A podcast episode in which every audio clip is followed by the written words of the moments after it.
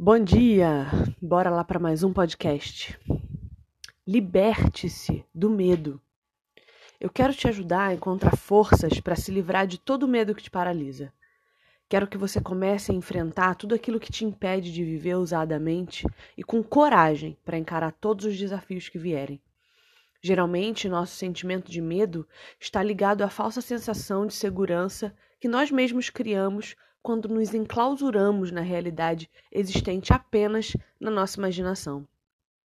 Isso quer dizer que vivemos orientados pelas criações da nossa mente a respeito de tudo. Eu imagino que a pessoa que eu acabei de conhecer é alguém que ela não é, pois ainda não tive tempo de saber a verdade sobre seu caráter.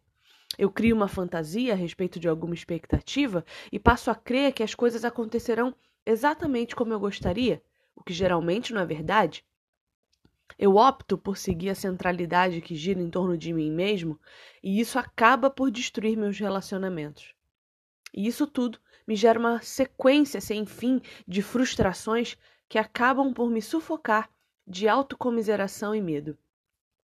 Enfim, não há nada que nos torne menos reais e menos interessantes do que a autocentralidade.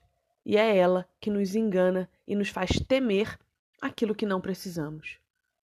Quando meu foco é pensar apenas em como estou me sentindo, como irão me tratar, como irei me sair, se serei bem ou mal sucedido, se serei tratado com justiça ou por merecimento, eu acabo ficando estática e todo o resto fora de mim perde o sentido e se desintegra.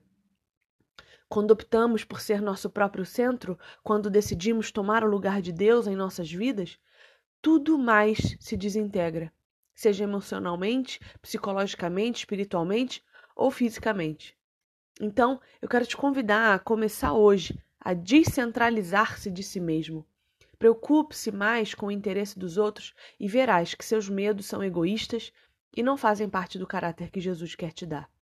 Sua ansiedade nada mais é do que uma síndrome de Deus, te fazendo acreditar que todas as coisas estão debaixo do seu governo e domínio.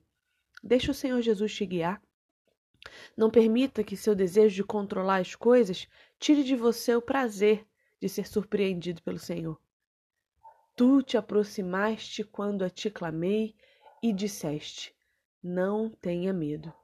Lamentações 3, 57.